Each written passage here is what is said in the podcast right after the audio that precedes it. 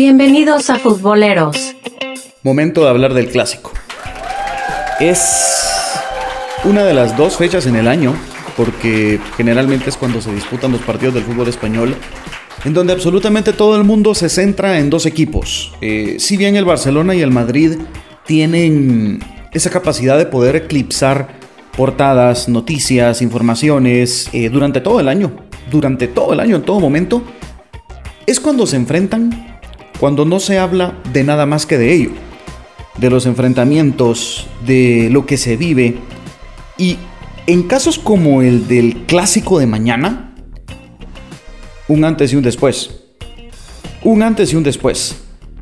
Bienvenidos a su podcast de futboleros, de esa manera les doy la bienvenida. Estoy bastante tenso, va a ser un partido importante y desde ya pues estamos, estamos preparándonos para lo que será un clásico más entre el Barcelona y el Real Madrid.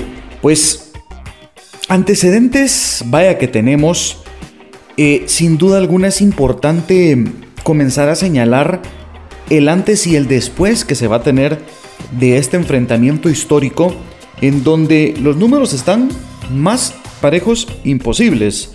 En el historial de clásicos totales, el Barcelona tiene 96 victorias, el Madrid tiene 97, el equipo culé ha marcado 400 goles y el merengue 408. Vean cómo, cómo se ha cerrado esto, es, es, es algo que está bastante pegado. Si hablábamos en enero, en diciembre, de cómo se iba a llegar al segundo clásico de la temporada, creo que todos pecaríamos no solo de precoces al momento de querer sacar un análisis de dos equipos grandes, de los dos monstruos definitivos del fútbol mundial, sino que lo más probable es que nos hayamos equivocado. Porque ¿cómo estábamos en ese entonces? Con un Barcelona por la calle de la amargura, con malos resultados, con terrible rendimiento, con una gran cantidad de lesionados, eh, muy lejos en la liga, hablábamos de una distancia de 14 puntos con el Atlético de Madrid, que sigue siendo el líder, pero eran 14 puntos, y un Madrid que casi se queda fuera de la Champions, que hasta la última jornada logró meterse, que fuese primero, pues también es la anécdota, pero fue por la combinación de resultados porque todos los equipos llegaron con posibilidades de clasificación en ese sector, Shakhtar Inter, el Mönchengladbach y el Madrid.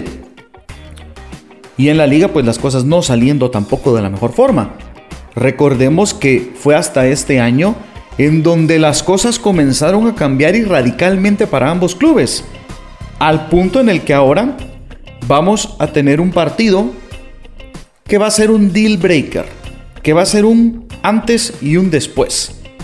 Porque los dos equipos están en ese momento clave de la temporada en donde el resultado puede marcar, no, va a marcar tu estado de ánimo y tu rendimiento deportivo de acá Hemos hablado hasta el cansancio que el fútbol es un estado de ánimo, que la dinámica positiva, que los automatismos, que el entendimiento mejoran si las cosas te terminan saliendo bien.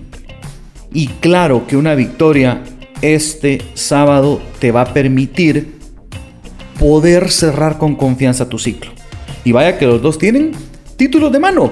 Tenemos a la vuelta dos posibilidades de dobletes. Hablemos del Barcelona.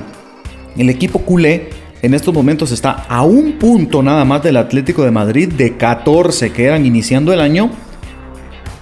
Y teniendo en cuenta que el equipo colchonero juega domingo, el Barça ganando el clásico se coloca al líder con una ventaja de dos puntos y con la moral hasta el tope para la final de la Copa del Rey que se va a disputar el próximo 17 de abril. Nada mejor. Disputa de título con un liderato en la bolsa con una victoria en un clásico y pareciera ser que las puertas del doblete se abren para el equipo barcelonista. Eso es lo que se juega mañana. Pero más allá, más allá, es quitarse una racha negativa en contra del acérrimo rival que, ojo a esto, ojo a esto, para el Barça ya es una cantidad al menos para esta generación de jugadores, inusitada con respecto a resultados negativos. El último clásico que gana el Barça es casi finalizando la temporada 2018-2019, 1 por 0 en el Santiago Bernabéu con gol de Iván Rakitic. Unos días antes, este mismo equipo había asistido al mismo estadio y pues con un hat-trick de Luis Suárez, creo que fue un gol de Dembélé y dos de Luis Suárez, terminaron derrotando 3 por 0 al Madrid eliminándolos de las semifinales de la Copa del Rey en ese entonces. Pues vaya que ha llovido, señores. Pasó el resto del 2019, pasó completo el 2020 y ya estamos pues habiendo finalizado el primer trimestre del 2021. Y el Barça no le ha vuelto a ganar al Real Madrid. ¿Qué clásicos se han dado desde ese entonces? Bueno, aquel famoso partido que se cerró por las protestas independentistas en Barcelona, que se iba a jugar en octubre del 2019 y a final de cuentas terminó disputándose en el mes de diciembre con un paupérrimo y aburridísimo empate 0 por 0, en donde el entorno del partido superó al mismo. Puerta cerrada, protestas afuera, eh, quemando llantas, pleito de los mozos de escuadra, que es la policía de Barcelona junto con la afición y los independentistas en contra de. Y al Barça no le beneficia esto cuando el entorno supera al Barcelona. Generalmente los clásicos para el equipo culé no son buenos. Y fue el de esa situación. Pero la siguiente temporada, un desastre total. Clásico prepandemia. Hace más o menos un año esto. Fue, si no recuerdo mal, creo que fue 9 de marzo del año pasado en donde se disputa el segundo clásico de esa temporada con victoria del Real Madrid dos goles por cero, anotaciones de Vinicius, cuasi gol, autogol, Piqué, definan ustedes, para mí es autogol de Piqué, creo que Vinicius no busca arco, pero ustedes defínanlo, y Mariano por finalizar el partido. Y esos fueron, ese fue el clásico prepandemia. Luego pasó lo que pasó y empezamos a jugar a partir del mes de junio, ¿sí? A puerta cerrada del 2020 y ya no teníamos más clásicos en el calendario hasta el pasado mes de octubre. Y yo voy a recordar con mucho cariño ese clásico de octubre del 2020, no por el resultado, sino porque nace Futboleros, derivado de ese clásico. Con mi amigo Teo decidimos hacer un programa especial previo al clásico y gracias a su cariño, gracias a su respuesta y a cómo nos sentimos, pues decidimos crear futboleros y es lo que es ahora. Esta vertiente tan fresca de información, esta, eh, estos medios digitales tan bonitos, tan revolucionarios que estamos haciendo y a lo que vamos a seguir trabajando, por supuesto, para hacer contenido de calidad para todos ustedes, incluyendo, claro, hasta ese podcast. Paréntesis, bueno, 3 a 1. 3 a 1. Perdió el Barça ese clásico en el Camp Nou a puerta cerrada. Así que Lleven a la cuenta, son tres partidos sin ganarle al Madrid y esto es algo que yo empiezo a querer recordar hace cuánto pasó que el Barça pues llevaba tanto tiempo y créanme que no me da.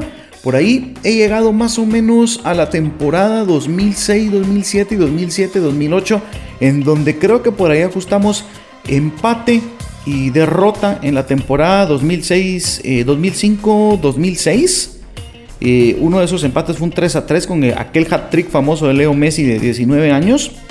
Luego la siguiente temporada se pierde un 23 de diciembre que voy a recordar ese clásico como la última oportunidad de Ronaldinho, de Asís Moreira, Gaúcho, de volver al fútbol previa navideña y recuerdo por muchas cosas ese clásico, se pierde 1 a 0 con gol de Baptista y fue uno de los últimos partidos que pude disfrutar con mi prima Wendy, una gran madridista ella que en paz descanse y que pudimos disfrutar de ese, enfrentamiento eh, que fue derrota para el Barça.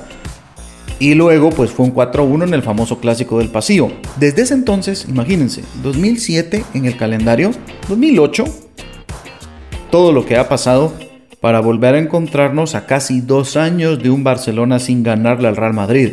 Que si eso se puede dar, pues se igualaría esa racha que les acabo de mencionar o se podría hasta superar. ¿Qué pasó después? Bueno, pasó Messi. Pasó la explosión de Messi, pasó Guardiola, pasó Tito, pasó Luis Enrique y todo lo que se ha vivido en donde el equipo culé pues se ha permitido acercar a nivel de clásicos, goles y títulos al conjunto blanco y ahora con esta mala racha pues vaya que se tiene la presión ahora con la dirección de Ronald Kuman para obtener el resultado, ganar y dar el golpe sobre la mesa en el campeonato local. Es que no hay de otra forma, no hay otra salida. Y los incentivos ahí están. Liderato y toda la motivación para jugar la final de Copa del Rey contra el Athletic Club el próximo 17 de abril. Eso es lo que se tiene del lado barcelonista, desde el lado culé. Motivantes, formas y lo que puede venir después. Cambiemos de página y veamos al Real Madrid, que al igual que el Barcelona, ganar el clásico presupone tomar el liderato de la liga, en una igualdad de puntos con el Atleti, porque actualmente están a tres puntos, pero con el gol average superado. Porque recordemos que fue empate en el, en el partido que se disputó en el Metropolitano de Madrid y en Valdebebas o en el Di Stéfano, el equipo blanco derrotó 2 por 0 a los colchoneros toman la punta, le dan el golpe al Barça y la motivación, si es que ya no la tienen, por lo que hicieron contra el Liverpool el pasado martes, pues nada más y nada menos que entre semana toca que ir a Anfield. Toca que ir a Anfield, puerta cerrada, pero es Anfield. Es uno de los patrimonios culturales del fútbol y sin duda alguna el estadio más emblemático de la Premier League. E ir a sacar ese resultado para clasificar y casi que empezar a soñar fuerte por la 14. Pero no solo la 14, puede venir acompañado de liga. Que si retrocedemos y veíamos cómo era la temporada, pues por supuesto que es algo que el Madrid tiene que aprovechar. Esos momentos, ese centro del campo poderoso, eh, futbolistas aparte de Benzema que han empezado a encontrar puerta como Asensio, como Vinicius, claro que permiten al Madrid tener esa licencia y con toda seguridad de poder soñar. Encima, ellos tienen la buena racha por sobre el Barcelona en los resultados, que es mala para uno y buena para ellos. Y lo que se puede venir después, que es ese motivante en Europa, y continuar en el campeonato local, ya habiendo jugado los dos partidos con el Atleti, ya habiendo jugado los dos partidos contra el Barça y con los average ganados con ambos, por lo que te da un más uno en puntos en caso de una igualdad, te da un más uno y ahí estás, empatas en puntos y podés estar por sobre estos dos equipos.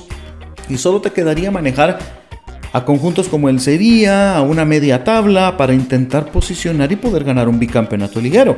Recordemos que el Madrid ganó la liga del COVID. Así que, y este es pues, el COVID 2.0, pero ya es otra circunstancia, no hubo parón. Esos son los motivantes que tienen, por lo que a mí me da a que va a ser un partidazo a que debe de ser un juego abierto, a que debe de ser un partido con los dos equipos jugando a muerte. No creo que el Madrid se reserve pensando en Champions, no creo que el Barça se reserve pensando en la final de Copa.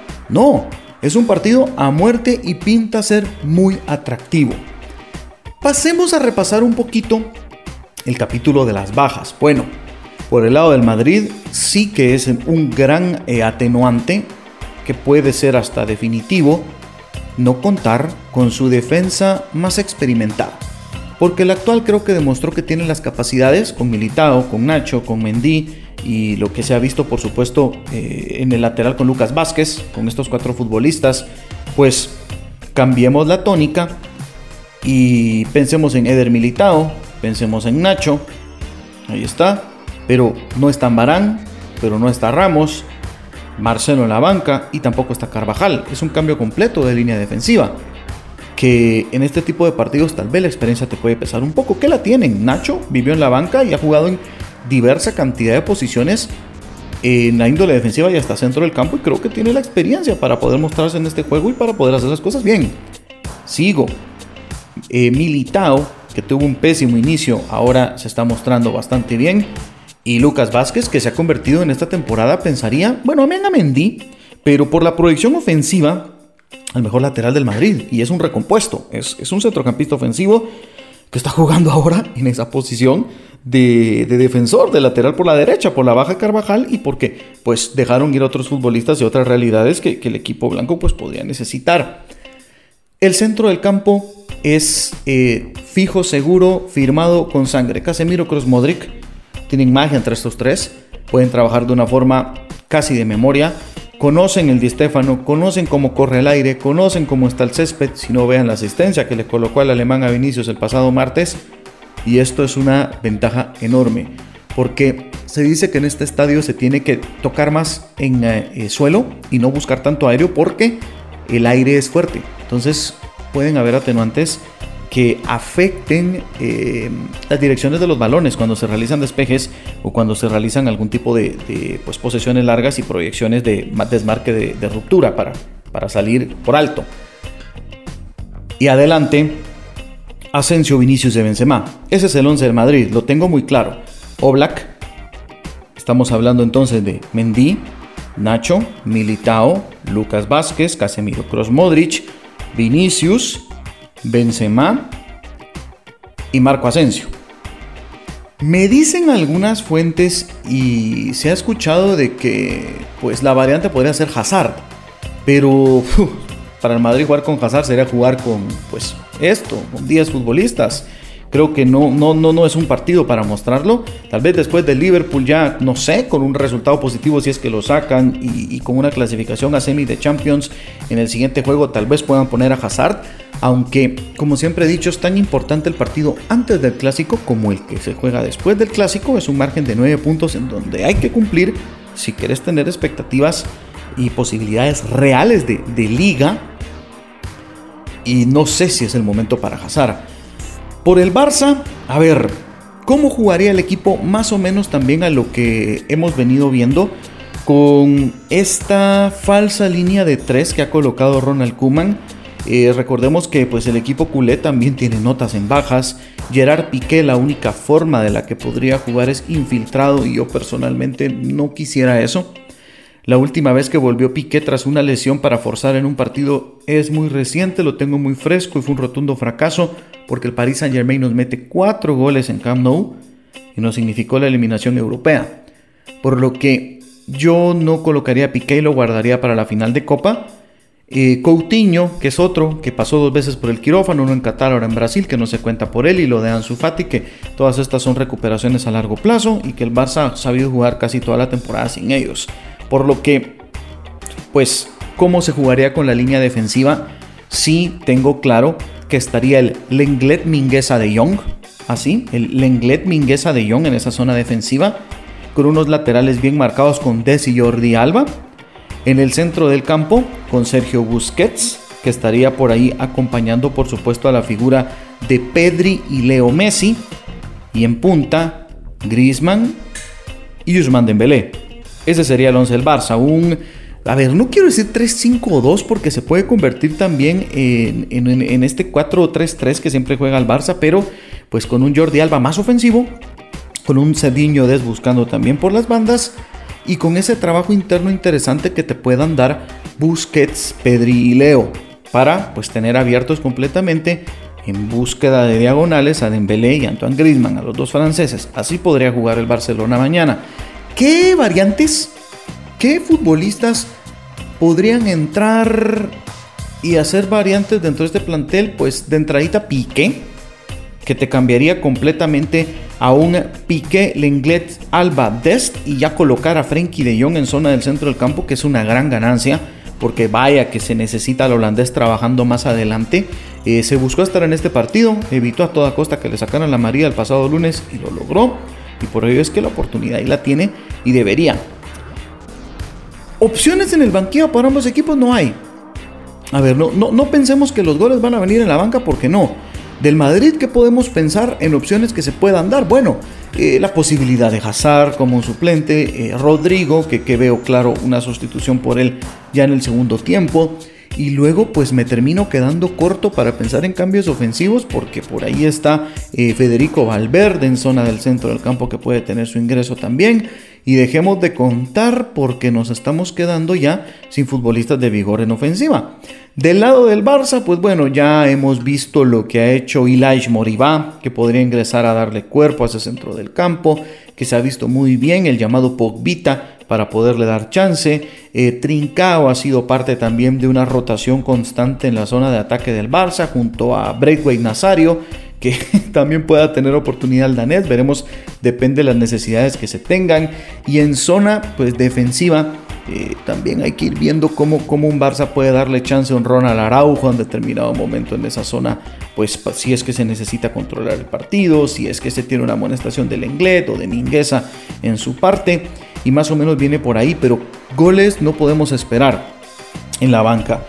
Ese es eh, pues el historial de ambos, lo que se juegan, que aparte de la historia, que aparte del incentivo, es el clásico más importante en liga que se tiene, wow, en mucho tiempo. Define título, define primera posición y creo en un alto porcentaje define al campeón del fútbol español. Eso se juega, eso se juega. Y nosotros en Futboleros estamos preparados, señores. Ya hemos colocado toda la plataforma lista. Tenemos premios, tenemos incentivos. Nuestros amigos de Astroton H4 con ginseng y maca, los de la carga completa. No se les olvide en su farmacia o en el súper. Astroton H4 con ginseng, que es de Lancasco pues nos dieron dos camisetas. Tenemos una del Madrid y una del Barça. Quiero, queremos que vayan a nuestras redes sociales. En Facebook ahí está para que puedan participar. Es tan sencillo como para colocar el vaticinio del partido. Y nosotros, por supuesto, los metemos automáticamente a participar. Y tenemos una previa que la tendremos antes del juego. Sé que muchos van a escuchar este podcast hoy porque es del clásico y no están más invitarlos a que masivamente nos acompañen en este live que vamos a tener a las 11 y media de la mañana el sábado y para que nos podamos preparar con mucho cariño. Así que, pronósticos no puedo dar. Sí sé que va a ser un partidazo. Eh, he dado los antecedentes, he dado cómo llegan los equipos y lo que se pueden jugar, que es grande. El que gane acá, el que gane acá, va enfilado un doblete. El que pierda, necesita recuperarse ya, porque tiene el otro título, en el caso de Madrid la Champions, en el caso del Barça la Copa, a la mano. Y si es un empate, pues el gran beneficiado es el Atleti. Sin duda, el gran beneficiado es el Atleti.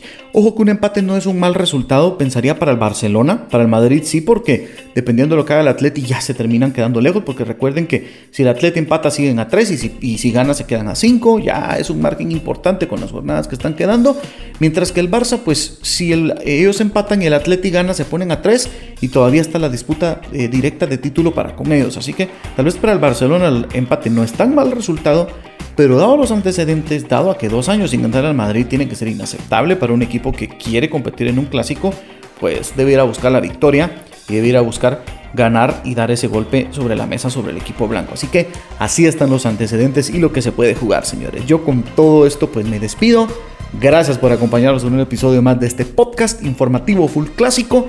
Yo les mando un fuerte abrazo. Por favor, señores, futboleros.com.gt la plataforma para que ustedes se enteren de todo y en las redes sociales nos encuentran como futboleros, futboleros guate. Cuídense mucho y aquí estaremos la próxima semana comentando hacia dónde gira el balón en el mundo del fútbol.